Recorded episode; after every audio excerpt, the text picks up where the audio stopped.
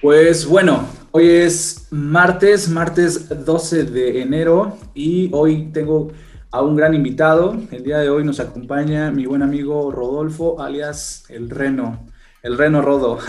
¿Cómo estás, amigo? Bien, amigo, gracias por la invitación, por este podcast que, que pues, te estás animando a hacer y, y me encanta que, bueno, mis amigos en general estén haciendo nuevos proyectos o demás bueno, con toda esta onda de la cuarentena y demás. Y pues me encanta que, que sea tu invitado. Gracias, amigo. Igual a mí me da mucho gusto tenerte aquí, que hayas aceptado la invitación. Pues como ya te había comentado, amigo, se trata de expresar nuestra forma de pensar para toda la gente que nos escucha. Y pues rápidamente nada más mencionar que estamos en muchas plataformas de podcast, como, es lo, como lo es Spotify, eh, Google Podcasts, que también está Anchor está um, Pocket Line, me parece. Hay, otras tres, no recuerdo el nombre, pero hay muchas plataformas donde está el podcast, sin mencionar, pues obviamente las redes sociales donde todos todo nos pueden encontrar. Y en YouTube también se sube esta grabación con las imágenes, o más bien el video. Pues amigo, hay muchos temas, poquito tiempo, y me gustaría empezar con una pregunta que le voy a hacer a todos los invitados, y es, ¿quién es en este caso, quién es Rodolfo y a qué se dedica.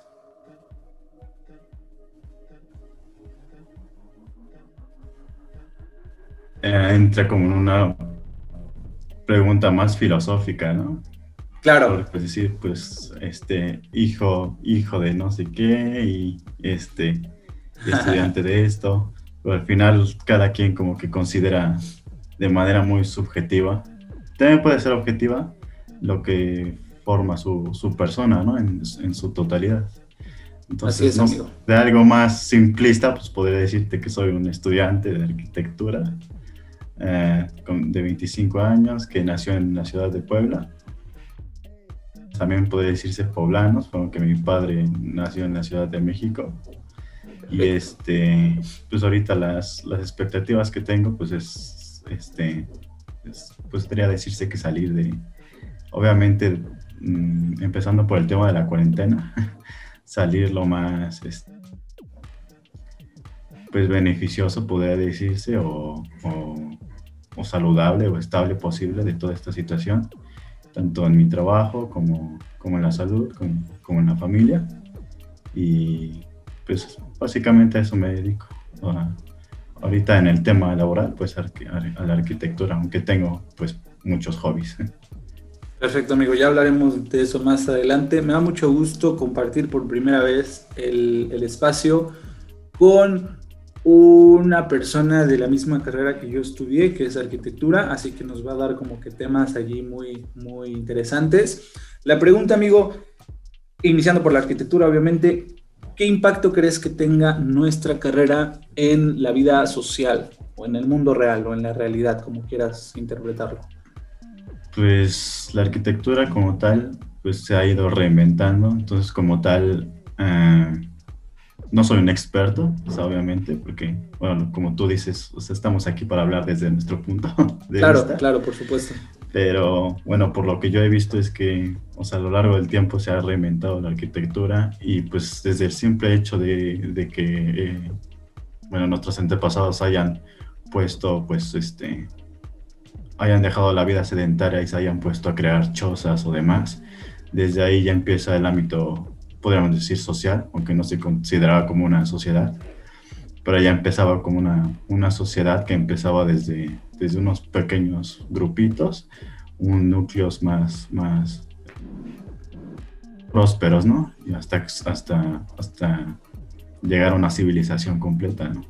Entonces, obviamente, la arquitectura tiene el impacto en que es el reflejo del contexto eh, actual que vivimos, o sea, en su respectiva era, ¿no? O sea, como actualmente se le critica mucho a la arquitectura que carece de una mm, de un lenguaje, podríamos decir, con respecto a los otros estilos arquitectónicos que hubo en, en, los otros siglos.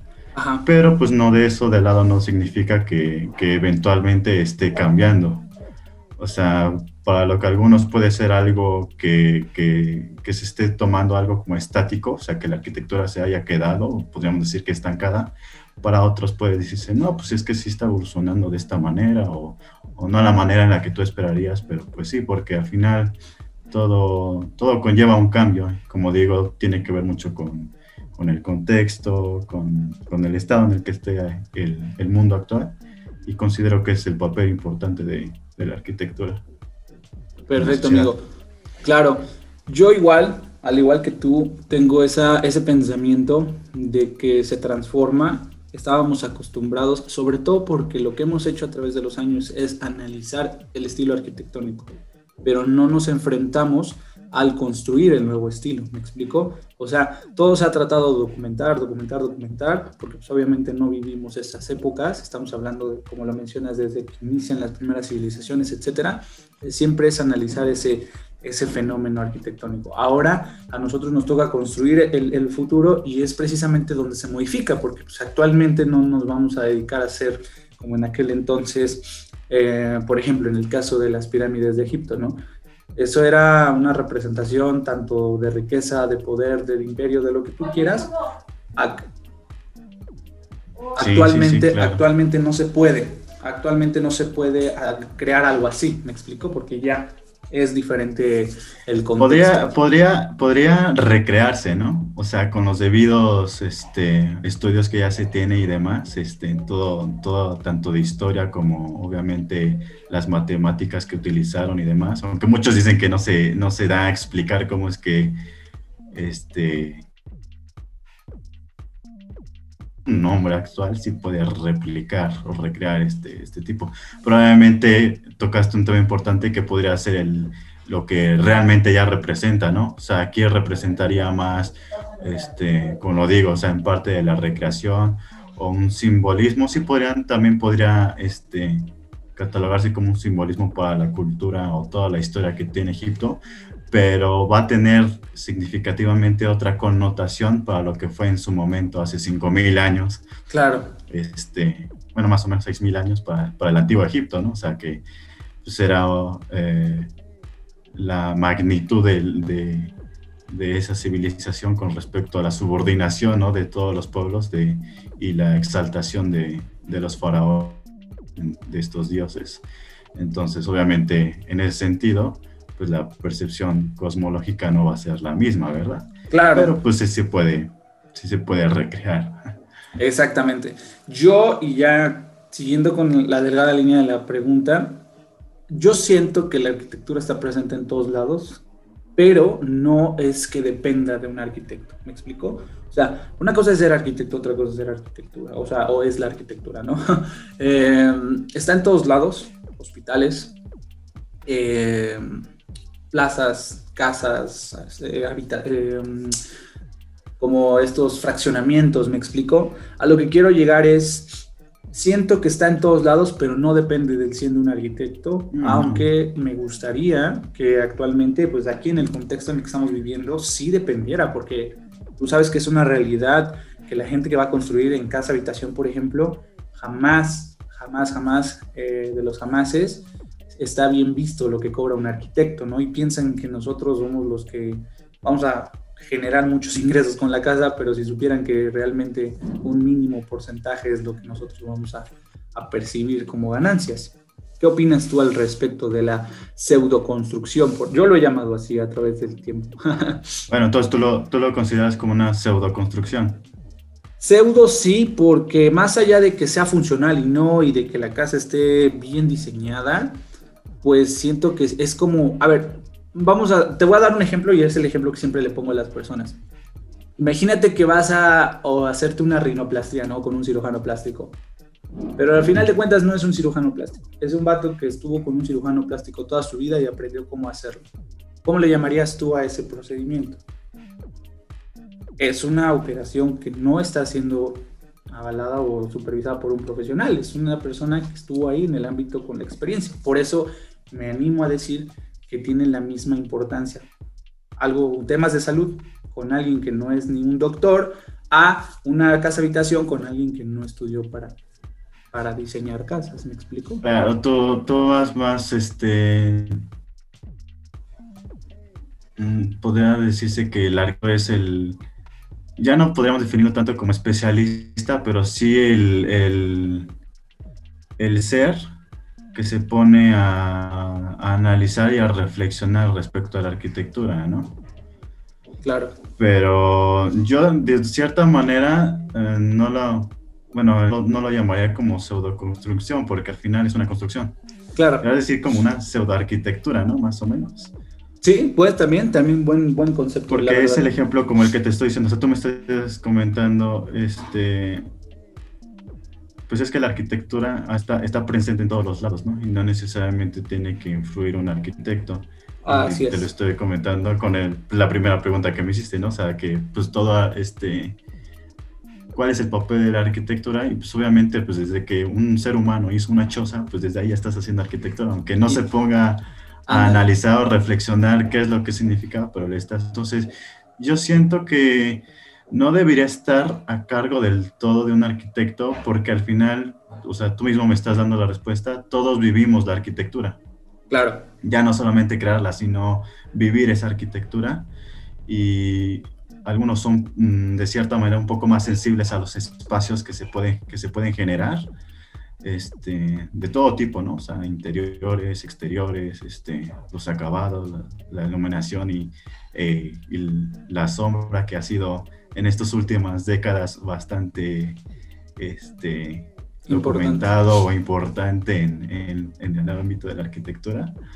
Este, pero siento que no debería recaer totalmente, ¿no? O sea, obviamente él va a ser, podríamos decir que una, una batuta, ¿no? Al final es el que, como estamos diciendo, está estudiando, ¿no? Es el que analiza, reflexiona, este, tiene todos estos conocimientos teóricos, tanto teóricos como técnicos, y, de otras índoles, pero al final todos vimos la arquitectura, o sea, es como decir de otras carreras u otras ciencias, ¿no? O sea, al final la biología, el biólogo es el que reflexiona y demás, pero al final todos sabemos o estamos en contacto con animales, con microorganismos, demás. Claro, por, supuesto, es, un todo, es un todo, pero, pero sí es un papel muy importante y, y, obviamente con lo que decías, podríamos decir un poquito entrando ya a lo de la pseudoconstrucción, de que sí es obviamente no va a haber los mismos conocimientos técnicos, ¿no? Pero, y con respecto a la, a la, a la demanda y a la paga que se le tiene al, al profesionista, ¿no? Pero ahí también tendríamos que contextualizarlo, ¿no? Eso sería un poquito más aquí en México, ¿no?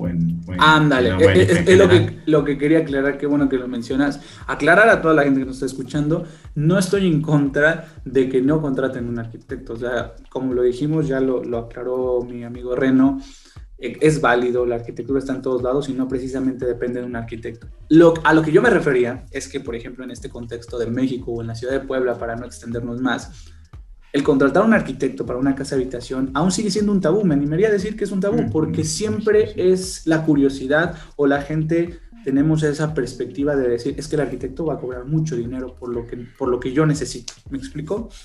Y, claro. y es por eso que se da este fenómeno de pues contratar, por ejemplo, al maestro de obra, que es una persona respetable por toda su experiencia, trayectoria, que me animo a decir que a nosotros los que vamos iniciando, pues nos lleva años de experiencia, pero a lo que quiero llegar es eso, o sea, el fenómeno del por qué la gente tiene la creencia que un arquitecto va a cobrar de más sin siquiera consultarlo. Si supiera que realmente el mundo laboral ahorita ya hasta te regalan el diseño contral de que los contates.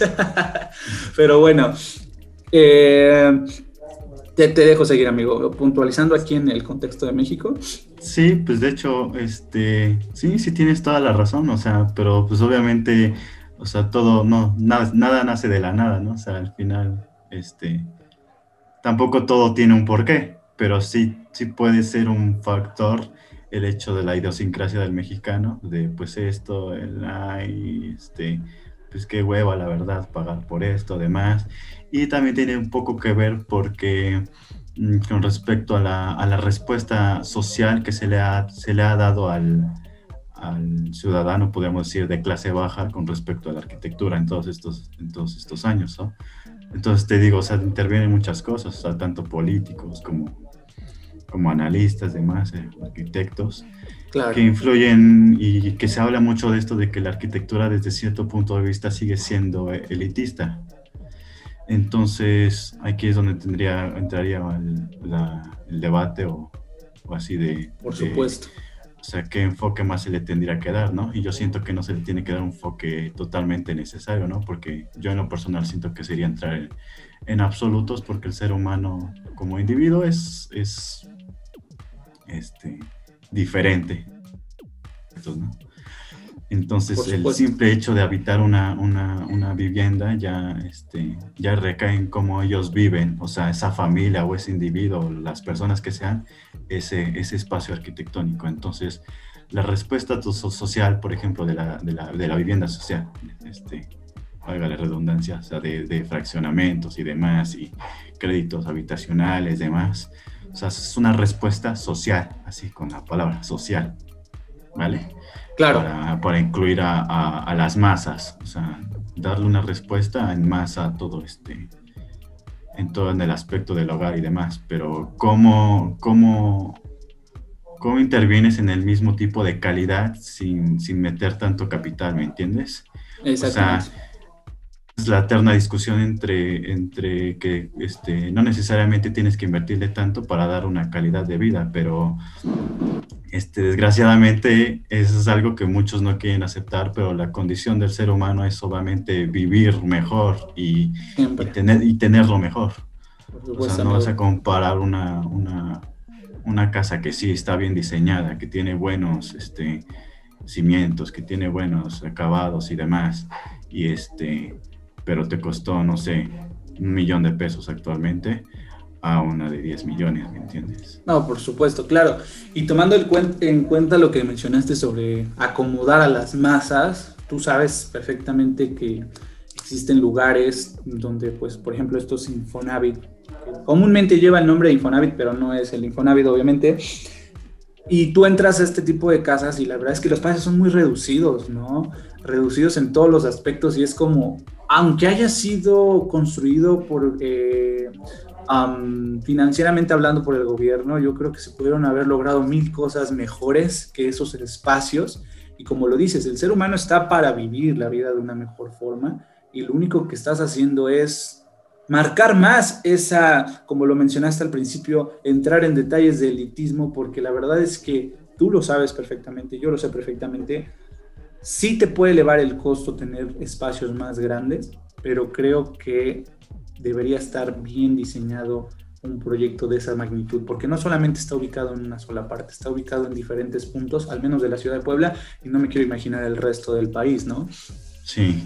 Entonces, sí, sí, sí está, está complicado, amigo. Entonces, amigo, pregunta ya regresando entonces a, la cuestión del invitado, ¿a dónde te ves tú, te visualizas tú dentro de la arquitectura o fuera de la arquitectura en un futuro? O sea, ¿vas a depender de la carrera o quieres emprender nuevas cosas?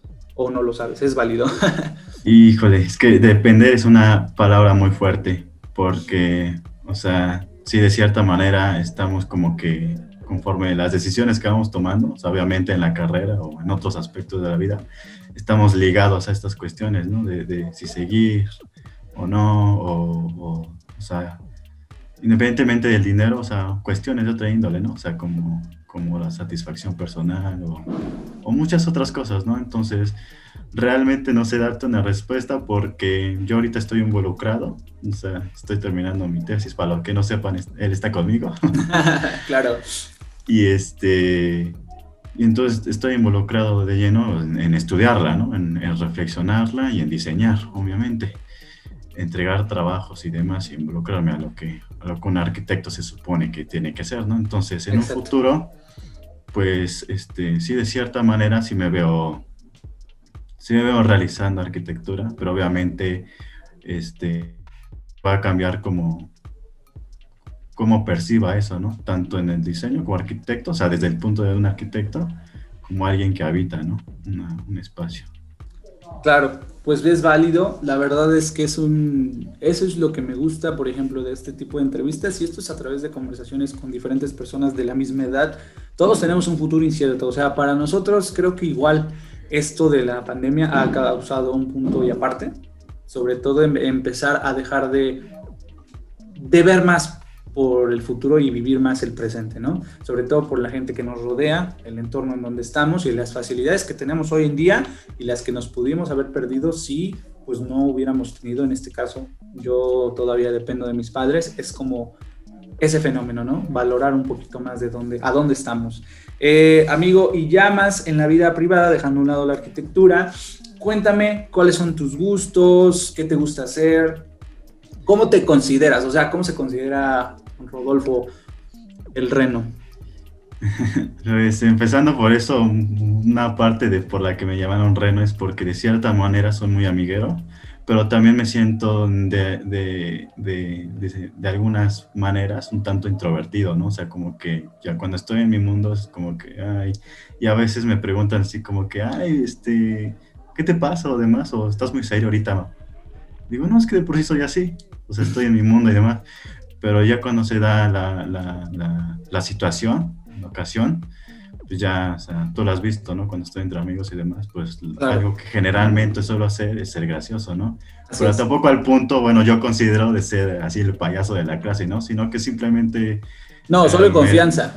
Me sale así como fluido, ¿no? Es como que, ah, esto y demás, y, ya, ¿no? Pero tampoco intentando, bueno, yo en lo personal lo creo así, ser, ser el chistoso, ¿no? Oh, claro. En, todo momento, ¿no? Pero sí, en ese aspecto soy muy amiguero y pues hobbies o pasatiempos tengo, mm, soy muy fan de Star Wars, como se ve en mi habitación. No, no se ve toda, pero sí. este, también una saga que se llama Zelda, de, de videojuegos, la leyenda de Zelda. Este, en cuanto a artistas, por ejemplo, así mi top máximo, y, y sonará muy cliché y mainstream actualmente, pero es Michael Jackson. Perfecto, válido. Y este, bueno, sé que tú en este caso es Lady Gaga. Sí, lo estás viendo ahí de fondo, ¿no? Supongo. sí, sí, sí. ok. Sí, la sé que va a ver, es como la, la, reina y el rey, ¿no? Ah, y en su momento siento que, que eh, era más como la reina. Yo la consideraba más tanto en talento como voz y carisma y todo. O sea, no demeritando lo que hizo en su no, momento claro. este, Madonna, que fue no, claro, considerada pues en su momento consideraba más que era Whitney Houston. ok. Para mí ella es la, la verdadera reina del pop. Claro, no, porque sí, sí. No hay comparación, diría yo. No hay comparación, obviamente, pero en gustos personales sí, me gusta mucho. Muy, muy, padre, la verdad. Sí, sí, sí. Igual, eh, déjame contarte una experiencia. Cuando a mí me empezó a gustar Lady Gaga, que te estoy hablando de 2009, 2008, por ahí, siempre hubo esa de que la comparaban con Madonna, con Madonna, porque en ese momento Madonna estaba en el top, me explicó. Y, y, yo veía a mis amistades que también comparten el mismo gusto, que también como que se molestaban y era como que, güey, o sea, solo es un fanatismo y tranquilo, no pasa nada. Además, son tiempos distintos, o sea, Whitney Houston, por ejemplo, ¿no? Desconozco la verdad el dato de cuando la fecha de muerte, pero sí sé que fue 80s, 90s, ¿estamos de acuerdo? ¿O es inclusive antes? No estoy muy seguro. A lo que quiero llegar es que, pues no manches, Lady Gaga fue en 2010, ¿no? O sea, Sí, sí, sí. Nada, que ver. Y luego sí acepto, sí te acepto, y es la primera vez que lo. No, la segunda vez que lo acepto, que sí toda esta, pues hasta cierto punto ridiculez que hizo en su trayectoria, pues fue por marketing. Me explico, fue para llamar la atención, fue para acaparar todos los medios de comunicación, etcétera. Y hoy en día. Hola respecto a Lady Gaga. Sí, sí, sí, sí, sí. Ah. Y es que no sé realmente mucho sobre, sobre su vida. Y créeme que en parte cuando no te metes tanto al fanatismo es muy bueno. No, porque te quedas con lo que, con su legado musical. Ah, está Entonces, como en su, en su momento, por ejemplo, Michael Jackson fue la, la superestrella y además de ser el talento, además era la, la figura máxima en el planeta, pues todo eso le contrajo muchos problemas, obviamente, o sea, toda, toda la, Tú sabes que tanto en Occidente como en Oriente eso, eso no es algo totalmente como de, este, eh, de la cultura en Occidente, o sea, ocurre todo el mundo, pero con sus variaciones y demás, pero hay gente que de verdad te quiere, te quiere en los suelos, o sea, te quiere ver. No, sí, sí, este, sí, sí. Te agarra un rencor, te agarra un rencor. Entonces, o sea, tanto Lady Gaga como Madonna, como Whitney, como Michael, como muchos artistas, pues van a vivir eso eventualmente, ¿no? O sea, mientras más famoso y demás seas. No importa el carisma que tengas, no importa la fama, no importa, o sea, al final siempre va a existir ese tipo de gente, ¿no? Así es. Entonces, respecto a Lady, no, no sabía eso, pero pues yo, me quedo, yo me quedo con, con, lo que es, o sea, porque realmente sí la considero este, más que Bill Eilish, que, que ha sido un, también un, como dices, no, o sea, no, no hay un punto de comparación, ¿no? Claro. Pero mmm, siento que en cuanto al género, sí va un poquito más eh, apegado a lo que era el pop original, en, eh, tanto en los 80s, 90s, también un poco de la década de los 2000. Lo que trae Lady Gaga y, lo, le trajo un, un airazo de frescura ¿no? al, al género. Al pop, y, claro. Y, y, eso es lo que, lo que yo valoro y que en su momento se podría definir sí, como así, también la podría considerar como como la reina actual del pop, sin efectuar todo lo que, lo que dice de la farándula. Y... pues acabas de, tomar un, un, un, punto muy importante, amigo, un tema muy importante, que es la transformación de la música. Aquí la pregunta saldría, ¿qué opinas tú? Porque, pues obviamente hay muchos especialistas en el tema, sobre esta música de hoy, en los que muchos expertos la están denominando como música desechable. No sé si me doy a entender. Uh -huh. Sí, sí, sí. Mm, mira, empezando, es que, es que como dijimos en cuanto a la arquitectura y, y, realmente todo en el mundo es que, es que cambia eventualmente, o sea, y lo que al ser humano le cuesta mucho es entender eso, o sea, como de cierta manera en su época se siente como en un estado de confort, podríamos decir, entonces ya con, pasan, con el pasar de los años, pues todo eso lo, lo considera como lo mejor, ¿no? Este, y también recordemos que uno de los sentimientos más fuertes de emociones es la nostalgia, ¿no? Por supuesto. O sea, se puede transmitir tanto en tristeza como en, como en añoranza. Y entonces es por eso que caben muchos estos o sea, eh, comentarios que inclusive ya dejan de ser, podríamos decir que un tanto objetivos, si lo queremos ver así, por parte de fans, por parte del público en general y por parte de la crítica misma. Claro. O sea, al final somos seres humanos y nos, nos quedamos con eso que, que, nos hace feliz, ¿no? Entonces, Exacto, un punto muy llega, llega un punto en el que no, no, no, no visualizamos o no discernimos entre, ay, pues basura y esto, ¿no? Y lo digo un tanto porque el hecho de la, eh, la distribución de la música actual, pues es muy distinta, ¿no? O sea, y ahora todo es digital, ya no Así es. discos. Entonces eso vino a, a encontrar una, pues sí, una, una, problemática, podríamos decirlo, a las industrias ¿no? que, que, producían todo esto.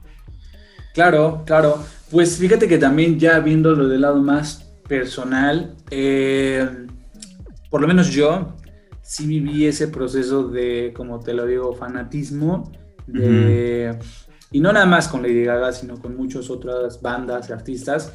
Pero uh -huh. actualmente pasa algo chistoso, amigo. Me pasa que me gusta una canción, por ejemplo, contemporánea, y me quiero adaptar y quiero escucharla mil veces, ¿no? Como estoy acostumbrado, como en el pasado. Sí, sí, sí. y de repente ya salieron otros 10 hits, ¿no? Y, y 10 hits que están rompiendo el mundo entero y es como, güey, todavía ni me aprendo esta canción, pero pues ya, ni modo. y eso es lo que pasa. Pues, guasha, guasha. Exactamente, ¿no? Pasa con la música, ¿por qué? Porque realmente están produciendo en grandes cantidades y la verdad es que hoy en día aunque es difícil llegar al top, la verdad es que el consumismo es muy grande, la verdad, sí. sinceramente, ¿no? A sí. comparación de antes que tenías que esperarte y esto ya es muy old, es muy vintage. Cuando tenías que usar infrarrojo para pasarte una canción, una sola canción, amigo, te tardabas 10 minutos por una canción y te casabas sí, sí. con esa canción, ¿me explico? Y me Obviamente. pasaba, te casabas y la reproducías una, dos, tres, mil veces. Y no me quiero imaginar en todas las generaciones pasadas, amigo. La verdad es que sí. Las canciones o los videos, ¿no? O todo el contenido también. multimedia o digital que, que existía en ese momento.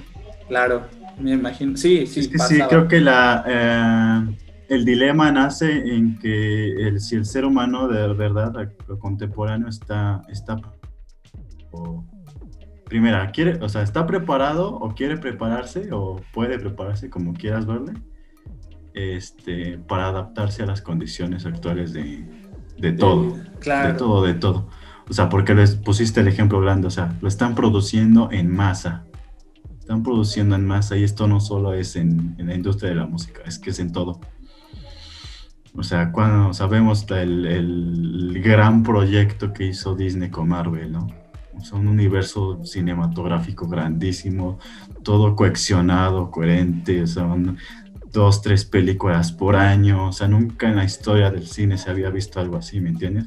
Ni siquiera en Star Wars, que ahorita ya están retomando eso, que Star Wars es la, la saga, podríamos decir, de ficción más grande, pero a ese nivel de marketing, a ese nivel de planificación y en masa nunca se había visto algo así. Claro. Y lo mismo con videojuegos y demás, o sea, la gente se... yo estaba viendo alguna vez, bueno, en foros de también en YouTube o en Twitter o demás, o, o, de otros foros así como de videojuegos, cómo la gente de verdad, y eso es una, algo importante, o sea, cómo la gente vive realmente con intensidad las cosas, ¿no? Y de ahí subyace el, el, fanatismo como tal.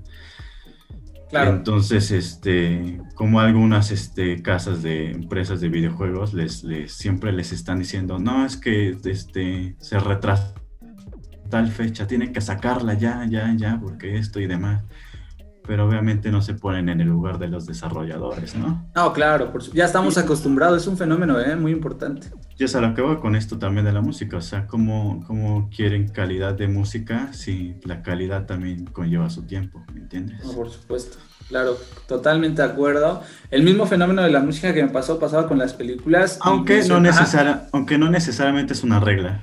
Perdón que ah, no. pero porque hay artistas que sacan un en dos años y dices, wow, o sea, ¿cómo pueden superarse en dos años, no? En cuatro años a lo que hagan, ¿no? Y hay artistas como Daft Punk que no sacan un álbum desde el 2014, pero... que no dan giras y demás, y este, pero siguen siendo, este, por la crítica y por los fans, pues muy, muy queridos, amados. Claro, al final de cuentas va a depender del talento. Siempre he dicho que un artista se destaca por su talento, más que por el marketing y dinero y lo que tú quieras, siempre va a depender del talento nato, ¿no? Eh, regresando un poquito al ejemplo de las películas, lo que te mencionaba de la música, que antes nos casábamos con una canción que tardaba mucho en pasar. Fíjate que ese fenómeno también lo vivimos con Marvel. Yo me acuerdo que estaba en la prepa y mis amigos, pues que siempre les gustaba todo este universo de Marvel, para mí, amigo, y te voy a aceptar y creo que voy a recibir muchas críticas por esto, yo pensaba que solo eran como dos o tres películas, porque te juro, cada año, no sé cada cuánto salían las películas, pero cada vez mis amigos me invitaban y yo pues obviamente no iba, no me daban muchas ganas, no me gusta mucho el mundo de los superhéroes, pero no manches, la vez pasada que, bueno, descargué Disney y que me digo, ah, pues ahora sí me las voy a aventar todas, ah, sus, son un buen, y pasaban en menos de, como lo dices, en menos de dos años, en menos de un año ya pasaban. Oye, yo crecí con las primeras películas del, del, Hombre Araña, ¿estás de acuerdo? Spider-Man. Y esas para salir, ¿cuánto tardaban, amigo? Sí, ¿Dos años? ¿Dos años y medio? No sé, no recuerdo. Pero el punto es que sí, sí es un fenómeno muy chistoso. Entonces, regresando a este, a este extraño, a esta extraña producción en serie, ¿te ha pasado esto, amigo? Que hay artistas, no sé si, si el género musical te, llega a gustar el contemporáneo, por ejemplo, le dicen, por ejemplo, ahorita arte urbano o el género urbano, fíjate, qué, curioso, porque ya no es este, latino, ahora es urbano, ahora ya es más contextualizado en cualquier cultura.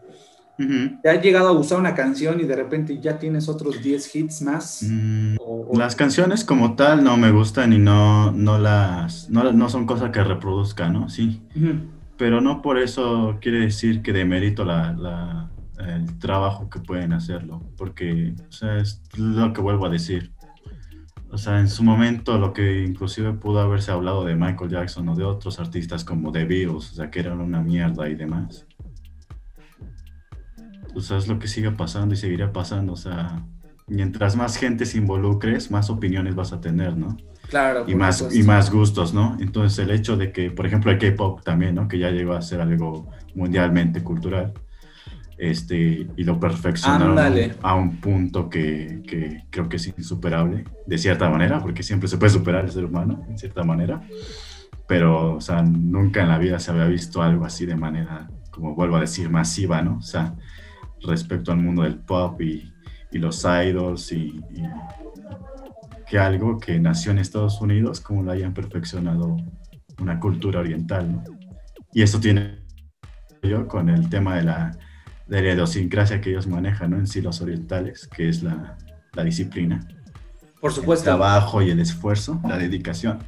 Entonces, sumado a todo esto y el talento, que como dices, o sea, es que ese era el punto que iba con respecto al talento, es que no necesitas ser totalmente talentoso si tienes a toda una, una industria detrás, ¿me entiendes? Bueno, actualmente ya no, en su momento, en su momento pudo ser, pero ya no.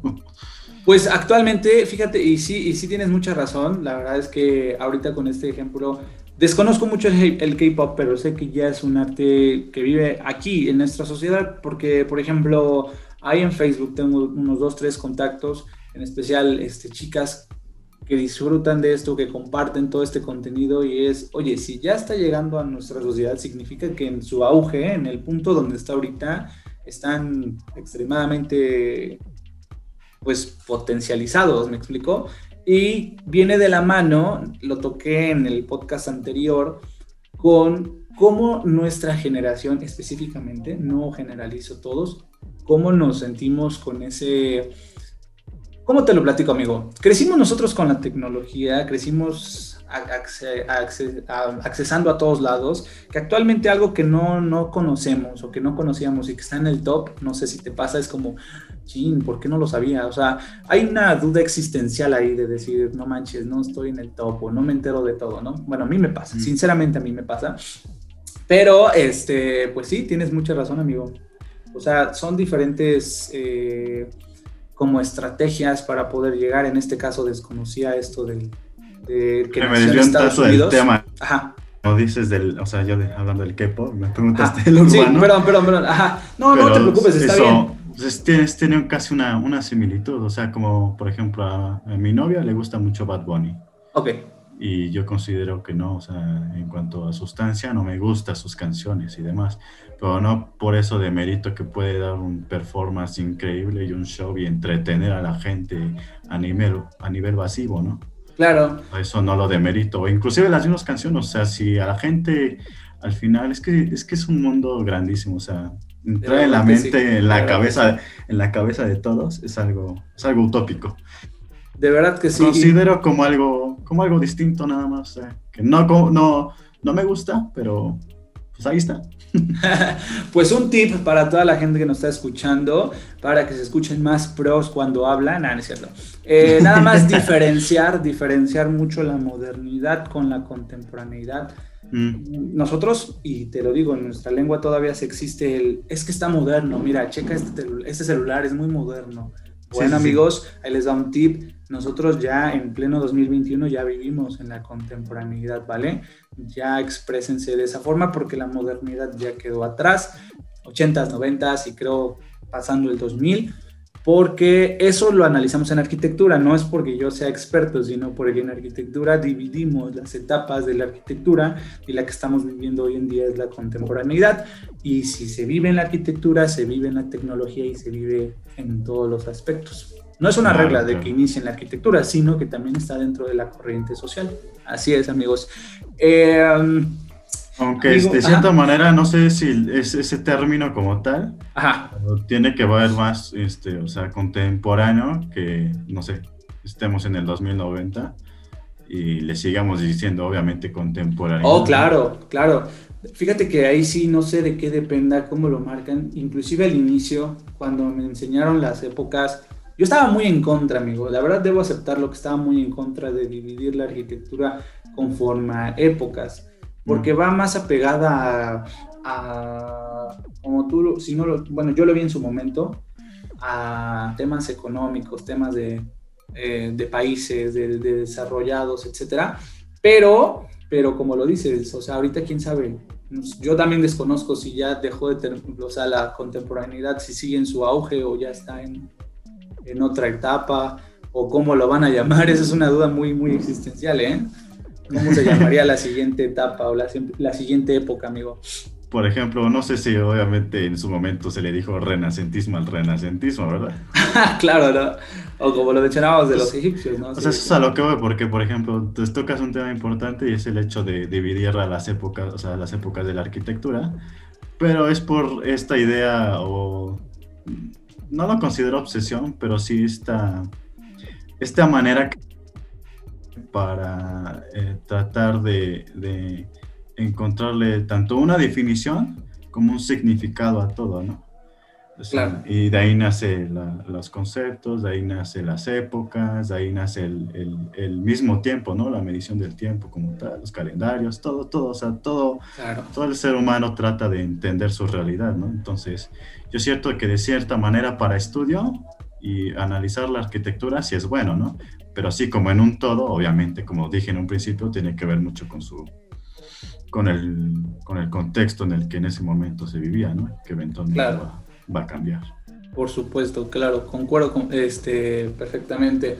Amigo, y entonces vamos a tomar una pregunta que la estuve analizando mucho este, estos últimos días, enfocada un poquito más a tu persona, igual eres libre de responderlo o no. Eh, tuviste problemas en Facebook con algunos bloqueos y y, te lo pregunto, ¿sabes por qué? Porque viene precisamente de la mano con el objetivo de este programa, que es la manera en la que nos expresamos hoy en día. ¿Me explico? La manera en la que pensamos, en la que nosotros compartimos nuestros puntos de vista. Okay. Eres libre de responder, amigo. Mira, ah, yo en un principio, pues, este, estoy, mira, estoy dando ejemplo con lo que pienso de la arquitectura y que en algún momento voy a pensar otra cosa, con todos los aspectos de mi vida, o sea, en sí. O sea, yo en, eh, hace un año pensaba, es que no, pinches culeros, que no sé qué, cómo es que esto y demás, y solo es esto, y, cuestionaba porque decía, mm, si para algunas cosas, que eso sí lo sigo criticando y sigo teniendo ese, ese pensamiento, esa percepción, de si por algunas cosas de índole, como páginas en donde se exhiban eh, videos de grupos en donde se pasan este, y demás, no, no, no activan así el, algoritmo para que se sufran un bloqueo inmediato, porque para ciertas políticas sí, ¿no? Claro. Ok. Entonces eso, eso sí no lo dejo de lado y lo sigo criticando. Pero obviamente, eh, mira, esto también va de la mano con, por ejemplo, lo que recién acaba de pasar con Donald Trump y que ahorita está caliente el debate. Eh, muchos le critican en, Estados Unidos que el, este, bueno, también vamos a tocar como la realidad que viven allá. Este, que el estadounidense siempre demanda, o sea, dice que la primera demanda pues es el derecho a, la libre expresión, ¿no? Claro, por supuesto. Eh, la primera enmienda, ¿no? Se le dice, ¿no? Enmienda, dije. Entonces, este, que ningún, ningún tipo de red social o inclusive el gobierno o lo que sea, la gente, nadie, nadie tiene que estar por encima de la constitución, ¿no? En ese, en el caso de Estados Unidos. Sí. Pero ¿qué pasa en una red social en la que, este, en primera, eh, en teoría, podríamos decir, en teoría, es gratis? ¿No? O sea, de lleno tú no estás en efectivo, no estás pagando por, por entrar a ella. Claro. Segunda, tú estás este, aceptando los términos y condiciones de dicha red social. red social. Sí, claro. Entonces eso influye tanto políticas como reglas, como muchas cuestiones. Y ya se viene hablando también de esto, de lo de la captación de información que ellos tienen, este, cuáles son los permisos que les das para todas las cuestiones de tu información y al final del día tú eres libre o no de, de entrar a esta red social o a otras muchas redes, ¿no? O sea, nadie te está obligando a con una pistola a decir, no, pues es que tienes que entrar a Facebook, a la, de fuerza, ¿no? No, por supuesto que no. Entonces, este, mucha gente se compleja por ello y, siento que de, de, cierta manera, de cierta manera está bien porque, bueno, es que ya no la catalogaría como bien, sino que es parte de su política, como estoy diciendo, ¿no? O sea, tú respetas como cuando entras a la casa de alguien, ¿no? O sea, tú ah, respetas las reglas, las, las reglas o demás de alguien y, y si no, pues adiós, ¿no? Lo mismo para un país, lo mismo para lo que sea. Entonces, este, aquí ya sería más en la cuestión de que si el estadounidense, como, como ciudadano estadounidense, tiene la obligación de decirle a sus senadores o demás, este, que regulen la o se metan de lleno a, este a trabajar, ¿no? A, no, a meterse a, las políticas de Facebook para que el ah, Estado, de cierta manera, este, sea el que intervenga en, la cuestión de qué, políticas tiene que, manejar, cada, empresa, porque es que ese es el punto de debate, o sea que este, muchos ya, ya eh, lo consideran como algo ajeno porque es este, una empresa privada, ¿no? O sea, no es ni el gobierno ni nadie más quien está financiando eso, o sea, es una empresa que nació en Silicon Valley y, es privada y, es administrada por, por empresarios, ¿no? Entonces eso ya es algo que siento yo, siento yo. Eh, es una responsabilidad que cae en el ciudadano estadounidense y de cierta manera podría ser, no lo sé, porque ya es algo que, que, es mundial, o sea, es una, la red social más grande mundial, o en cualquier otra, ¿no? En teoría, además, este, si los ciudadanos quieren meterle esa, esa presión, esa presión a, los políticos para que intervengan en las políticas de, de las y creo Y creo que sí, sí es válido. La verdad es que sí debería e, esa oportunidad de expresión, como lo dices, porque al final de cuentas nosotros somos los consumidores. Más allá de que ellos generen ingresos a través de nuestros datos, como con lo que está pasando con WhatsApp, por ejemplo, sobre que van a darle información o van a tener la información estos comerciantes, etcétera, pues somos nosotros quienes utilizamos estas redes sociales día con día, ¿no? Y ese fenómeno pasa, por ejemplo, con lo que pasó con las redes sociales chinas, en este caso TikTok, que ves que Estados Unidos estuvo a punto, o no sé realmente, ya no me enteré si realmente la bloqueó de Estados Unidos o si sigue estando, no lo, sé, pero viene de la mano con lo que estás mencionando, cómo el gobierno para otros temas o fines... Eh, económicos, sí, y con la excusa, obviamente, de decir que es para salvaguardar la información de, los ciudadanos, precisamente lo que estás hablando, ¿no? Estabas hablando de problemáticas como que en páginas, en grupos, precisamente en Facebook, hay violaciones a las normas de, Facebook y no se ponen tan estrictos, pero sí están dando la cara por algo, pues yo diría, de de índole en que política, o sea, Exactamente, que, ¿no? que, que a todo un país, pues. Así es, así es. Y pues sí, sí, sí, sí, concuerdo sí, Es algo polémico, es algo polémico y, y sí, te, o sea, o sea mi, mi mentalidad en ese momento cambió y demás, pero aquí también entra, es, es que siento que como en muchas cosas es un arma de doble filo, ¿no? O sea, ellos nos pueden dar de cierta manera el espacio para, para expresarnos y demás, pero vuelvo a lo mismo, o sea, es como que pues desde un inicio estás aceptando esas políticas, ¿no? Por supuesto. Entonces, pero sí digo, no dejo de criticar lo que lo que para algunas cosas sí para otras cosas no, ¿no? Pero esto, pero es que te digo, eso es un arma de frío, es como que llegas y le dijeras a, no sé, a la tía de fulano, vengano, ay, pero ¿cómo es que no me dejas esto? Si mi mamá sí me deja esto. Ah, pues claro. En tu casa sí, en tu país sí. Pero Así aquí, es. Aquí es otra, bueno, yo en lo personal siento eso, ¿no? Porque hasta la libertad de expresión cambia, este, se va a diferentes latitudes respecto a qué cultura estés. Claro, y fíjate que es un tema muy importante eso. A mí me gustaría enfatizar poquito en las diferentes protestas. Mira, eh, tú sabes que en todos los lugares del mundo ahorita hay protestas, bueno, en, libre expresión, este, lugares de libre expresión, hay protestas en cuanto al uso del cubrebocas, ¿no? Pero lo que quiero enfatizar, amigo, es cómo el mexicano y cómo un americano protestan de diferente forma. A lo mejor nosotros como mexicanos protestamos por la ignorancia, ¿me explico? Porque sí me ha tocado el caso de escuchar personas que dicen, es que ¿por qué me dicen que tengo que usar cubrebocas, por ejemplo, en el súper o en tal lado? Y es como que se quejan de cierta forma, pero es dentro, vivir dentro de la ignorancia, muchos de los casos.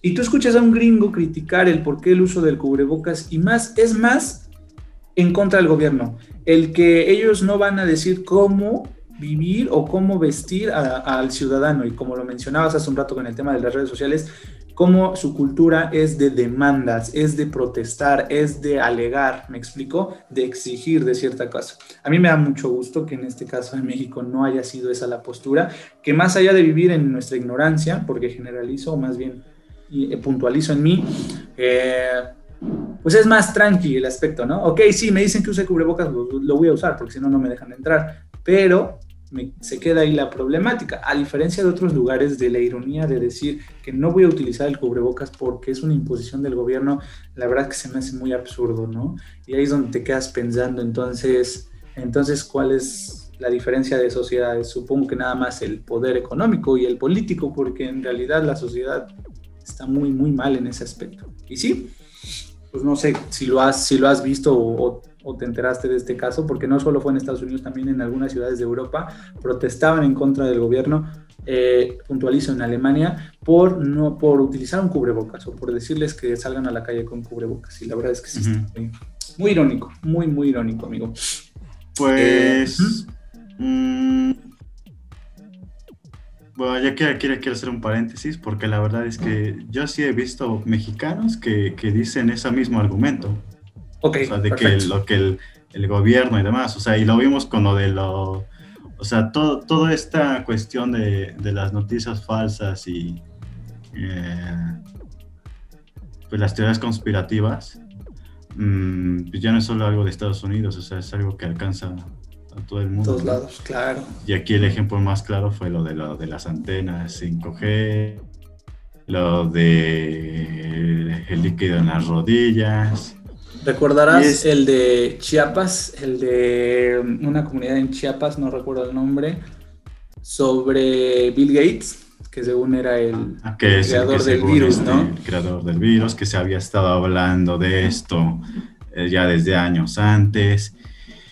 Y mira, no es por uh, demeritar a esas personas y demás, porque yo siento que al final esa es la riqueza del ser humano, que todos tienen una, opinión y demás. El razonamiento. Pero mm, si hay ciertas uh, prototipo de conductas que sí se pueden tomar de, de una cultura a otra.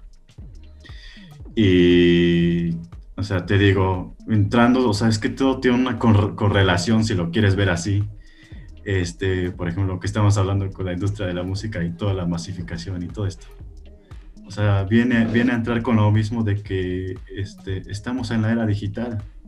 Claro, se puede. Los manejamos internet y nunca antes en la historia de la humanidad había habido tanta información y desinformación al mismo tiempo. Eso, eso es, un, es algo que va de la mano, ¿no? Eh, la información y la desinformación al mismo tiempo, ¿no? Porque me pasa, me ha pasado. Y la mal, malinformación, que viene siendo más como un chismógrafo, ¿no? O sea, que se va a descomponer, o el teléfono descompuesto. Son una cosa es desinformar que digas, no, pues esto realmente no es, y otras cosas malinformar, ¿no? O sea, decir la, la noticia a medias, ¿no? Exacto. Y fíjate que es un fenómeno, no sé, yo la verdad no, no recuerdo si siempre ha, existido, pero yo recuerdo que antes, cuando nosotros estábamos en esta transición a la era digital, eh, fíjate qué buen nombre para una nueva época, eh, pero bueno, eh, en esta transición, recuerdo que antes le confiabas, bueno, en mi caso, confiaba mucho en Internet, ¿me explico? en la información que encontraba, etcétera. En los últimos años, la verdad es que ya tomas restricciones. Está el famoso consulta las fuentes o verifica la fuente, ¿no? Pero al principio sí era mucho de confiar. Y sí, sí es cierto, no todo lo que está en Internet o no toda la información disponible es válida, es cierto. Y es algo como que también pasó en la televisión, ¿no? O sea, como todo antes le creían a la televisión y ahora ya es algo que se cuestiona, ¿no? Es algo que simplemente es una realidad que se traslapa a otra, ¿no? De cierta manera. A mí me da mucho gusto, perdón que te interrumpa, a mí me da mucho gusto que este fácil acceso a Internet, a las a los diferentes pensamientos sociales, sabes que México, una realidad es que tiene un porcentaje de, de ignorancia en, todos los habitantes, no en todos los habitantes, sino en un, en un porcentaje de los habitantes. Me da mucho gusto que hoy puedan tener acceso a muchas cosas y hay mucha gente que lo ocupa como una herramienta de aprendizaje y está muy bien. La verdad es que creo que de llevando el riesgo de la desinformación y de, problemas como lo que estábamos hablando sobre lo, de Bill Gates, lo de las rodillas, lo de las antenas, etcétera, pero sí siento que, es más beneficio que, perjudicar a, ese sector. ¿Ibas a mencionar algo, amigo? No, pues sí, es que no concuerdo contigo porque uh, pues es que siempre estamos en esta dualidad de, de o sea, las ventajas y las desventajas, ¿no? De, de, de una cuestión, ¿no? Este, hasta el simple, no sé, te pongo un ejemplo burdo, ¿no? O sea, comerte un pastel y demás y decirte saborearlo y ay, demás y demás y qué rico está y esto, a decir, ay, no mames, qué culero está esto, no me gusta y demás. Claro. Eso ya podría basarse en algo subjetivo, pero tiene que ver con esto de cómo el ser humano también se las arregla para querer qué buscar y qué no buscar, ¿no? En el, en el Internet. Pero eso también con, con, qué, con qué realidad tiene ese individuo, ¿no? O sea, en qué panorama nació, en qué contexto. No es lo mismo un niño de Siria a un niño de, de Alemania, ¿no? Claro. Y que, Entonces... y que vivimos bien, amigo. Realmente sí sé que carecemos de mucho como sociedad en México, pero después entras a las realidades de otros países. No voy a puntualizar porque la verdad es que sí es un tema complicado, pero hablando de países de, de Sudamérica también, sí llevan otras desventajas muy, muy grandes en los que te pones a analizar, pues realmente sí estamos bien, ¿no? Realmente más allá de problemas políticos y de todo lo que tú quieras, no tenemos esa restricción, por ejemplo, ¿no? Y si nos queremos ir más al extremo, no sé si tú has visto o estés enterado en la situación de Corea del Norte, creo que sí. Imagínate, o sea, yo la verdad la vez pasada vi un documental de un turista que pues obviamente va, no vas en calidad de turista obviamente, eh, y, expresa cómo ahí están controlados todos, cómo tienen código de vestimenta, de corte de cabello, del acceso a la información, imagínate. Eh, es un choque cultural muy grande en el que, pues digo, creo que, que estamos... Dijiste la palabra, dijiste la palabra, es un choque cultural. Al final. amigo. porque todo se traslapa a una realidad distinta, porque dices, de cierta manera sí podemos vivir bien aquí en México, si hablamos de manera generalizada. Pero después nos encontramos que tenemos problemas realmente grandes como el narcotráfico, claro, como las muertes, los feminicidios y demás. Estaba viendo recién una, anécdota de una señora de Tamaulipas que pasó casi 10 años en, atrapar a los, a los, este, a los que fueron los secuestradores de su hija. Fíjate. Y atrapó alrededor de 10 personas y y, este, y es un, sinfín, o sea, movió tierra y mar. Y, y, al final pasando eso y capturado a la gente que no sé si en su momento ella creía que en su concepto de, de justicia ya se había hecho, al final ahí en su mismo pueblo este, llegaron unos y la balancearon. Entonces en el pueblo le hicieron una, una estatua de bronce y la política, yo, no, yo de donde estaba viendo eso era de, de, un blog o una página que se llama, en Facebook también, y tienen otras redes sociales que se llama Política Básica. Entonces ellas tienen, podríamos decir, como una línea editorial un poquito más allegada a la izquierda. Pero eso no significa, es que ese es el gran debate también, como lo que dices de la ignorancia, ¿no? O sea, de cómo, cómo una realidad se puede traslapar a muchísimas otras, o sea, cómo claro. tantas aristas esta, esta, esta vida que vivimos. O sea, como a muchos, como muchos el simple hecho de criticar a AMLO, pues ya, o sea, este, se les hace algo, algo, pues, este, así, ¿no? De, a final de cuentas, amigo, yo quiero pensar que se reduce en en la, en la cantidad de gente a la que le debes compartir la información o a dónde llega la información. Por eso lo que te decía, o sea, nunca antes en la historia de la humanidad había visto tanta información y tanta desinformación. Entonces, la, la, aquí la, la disyuntiva que se crea es si el ser humano está preparado para, para esa realidad para fíjate, tanta información y tanta Y fíjate que también, y aquí sí quiero puntualizar que aquí también tiene que ver mucho con la diferentes generaciones, ¿vale? Porque, por ejemplo, en el tema rápido de la pandemia, amigo, nosotros, por esa accesibilidad en, redes sociales, nos enteramos del virus, que era un rumor, inclusive no sé si tú sigas a Dross, yo lo sigo.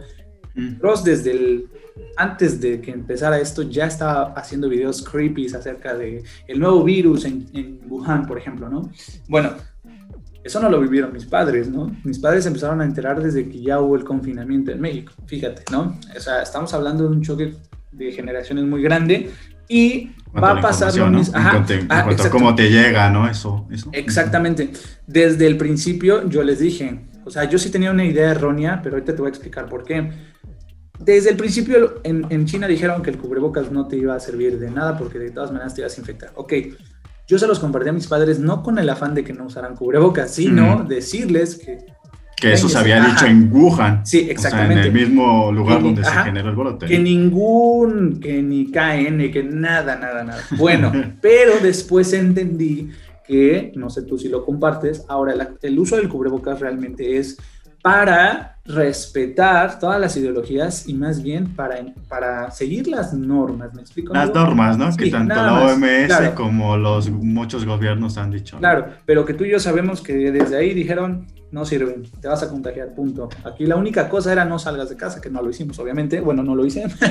este, a lo que quiero llegar, amigo, va a pasar el mismo fenómeno con la vacuna. Ya estoy empezando a escuchar comentarios tontos de que no, que la vacuna, que no sé, que no sé cuándo, pero tampoco ellos estuvieron desde toda esta información que venimos arrastrando desde la primera noticia de vacuna, creo que era de abril, cuando, cuando los primeros laboratorios empezaban a decir, ya está en un 50% el desarrollo de la vacuna contra el coronavirus. Ellos tampoco lo vivieron ellos solo se enteran de que ya existe y es donde empiezan este tipo de contradicciones. Hablo ya de general, de las generaciones grandes, puntualizar, me explicó. Y es como, no manches, la verdad es que a mí me gustaría mucho que se informaran demasiado, pero no se va a poder porque son personas que no viven dentro de la tecnología. No generalizo, ¿eh? Hay muchas personas que utilizan la tecnología muy bien y todo. Hablo de ese fenómeno de, de como lo dices, amigo, todo se conecta Dices, dices, que de cierta manera porque un adulto mayor es un poquito más necio, ¿no? En ese, en ese aspecto. Claro. Pero yo, o sea, te vuelvo a repetir, es que es un mundo tanto de, de realidades y, y, de cosas que pueden pasar que con lo que estamos hablando de, de, de tanta población que somos, que hasta yo he visto jóvenes que también caen en la misma, la, misma retórica. Entonces no es algo, algo exclusivo. Sí puede, sí puede haber, podríamos decir, si se llega a ver un estudio como el tanto por ciento, porcentaje de, de personas que son adultos, este, piensan de esta manera, ¿no? Respecto al tema de, esto.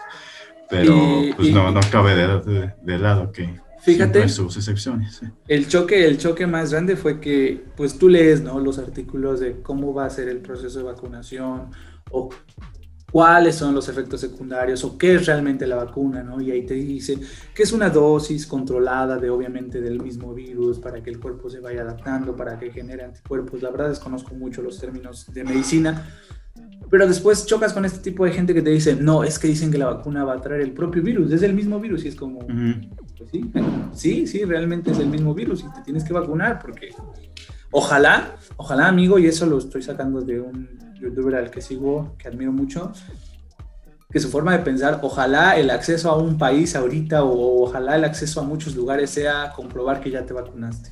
No lo sé. Aquí va a cambiar diferente la perspectiva, la forma de ver la vacuna. Sí, no, no, no puede ser todo así este, en una línea, ¿no? O sea, lo que estamos diciendo. Claro, amigo. Eh, amigo, y ya nada más por último, preguntarte, ya entrados en confianza, eh, bueno, primero aclararte que estás invitado al programa las veces que quieras. Obviamente, por tiempo no hay, no, no, abarcamos los suficientes temas. siempre va a haber temas de qué hablar.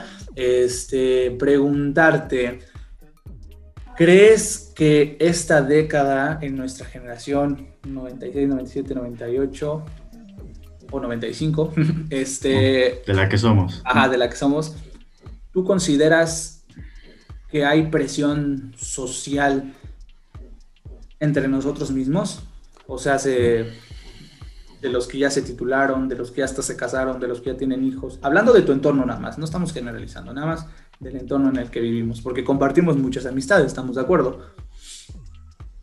Entonces, pues, ¿tú consideras que te, hay presión de, de Sí, de, nuestro entorno, hablando en México o en, Puebla o demás, o, o en Occidente demás, este, sí, sí hay una presión social, ¿no? Pero tampoco dejo de lado que de cierto, ciertas otras épocas tampoco la había.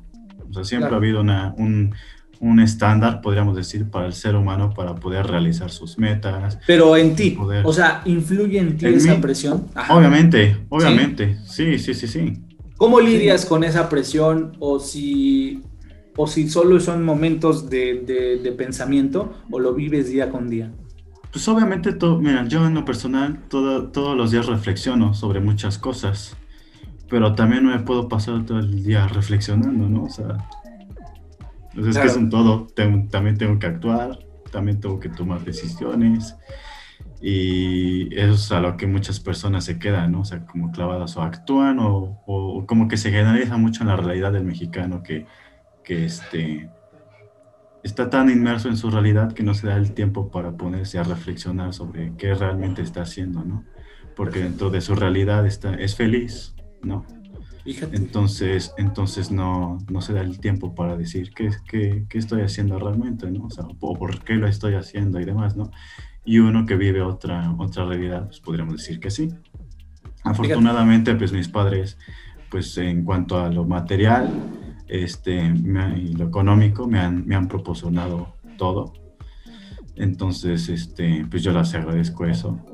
Y no es obviamente ni, ni ni de lleno este, en cuanto a pesimismo, podríamos decirse, o, una realidad cruda más bien, este, la presión que yo siento con, con alguien que, que, ya está haciendo, que ya tiene su casa, que, que, está tratando de encontrar trabajo en este tiempo difícil, las personas que les están cerrando este, los, los locales, los restaurantes. Mi novia, por ejemplo, o sea, que todo el día va a trabajar a una, a una tienda de pronósticos y entonces, como es de San Martín, pues siempre están, este, ahorita en estos últimos días, que ves que se dijo que del 11 y después que al 25, Este, están patrullando en las, en las áreas, ¿no? Entonces, ¿cómo es que algunos locales sí los están dejando abrir y otros no? y que no necesariamente son de, este, como se le denomina, de, de primera necesidad. Entonces, sí, sí resiento esa, esa, esa presión social y también influye tanto, porque obviamente como lo que me influye a mí, también me influye a veces lo que le pasa a, a otra gente, ¿no? O sea, por ejemplo, te estoy contando la historia de esta señora, ¿no? O sea, yo leo historias así y digo, puta madre, o sea, que es la realidad tan cruda, ¿no? O sea, la que se vive en este país. Y después te pasas a otra realidad, ¿no? Muy que vive un, un, un estudiante, pues todo pagado, este, y demás.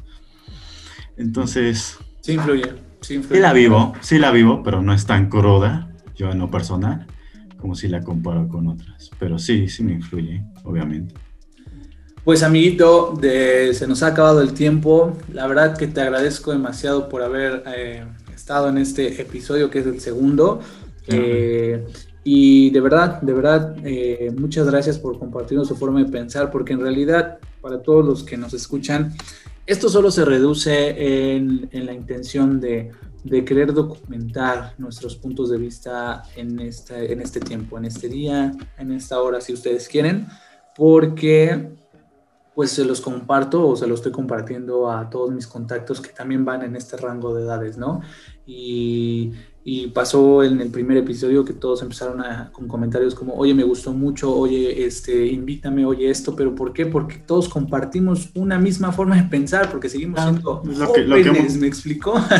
lo que estamos haciendo, ¿no? O sea, lo que estamos haciendo. Pues no necesariamente por ser jóvenes, ¿no? O sea... Me refería yo a que el objetivo también, una, la primera importante... Esa, transición, ¿no? Sí, sí, sí, sí, sí, exacto, la transición, que los adultos ahorita que llegan a escuchar esto pero ya también tendríamos que ahí como que ponernos a ver qué es adulto y qué es joven. Hombre, sí, claro. Me refiero a que empiezan como. Yo para mí ya soy adulto.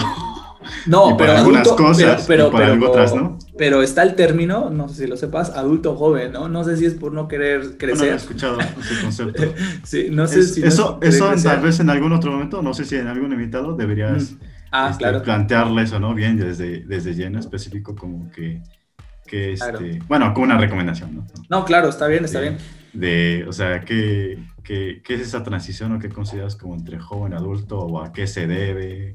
Y obviamente va a influir mucho en, eh, este, en qué contexto esté él, ¿no? O sea, con quién viva. Sí, al final, al, final de cuentas, no sé si te diste, bueno, más bien, no sé si te diste cuenta que las preguntas que hago son muy abiertas, que mm, son difíciles de encajar en un solo contexto, porque no podemos generalizar, pero precisamente el objetivo es hacer reflexionar Totalmente, porque yo me extendí en muchas no, cosas. Claro, claro que sí. Y entonces, pero porque como eran así, pero me da gusto de verdad y, espero que, que, sigas con este proyecto. Yo te quería ya como último, no sé a ti, preguntar, este, este, mmm, sí podría ser, no sé si de tu tiempo libre, pero de realmente así como que te impulsó, ¿te impulsó eso? El deseo de saber, el deseo de otras personas, el hacer este podcast.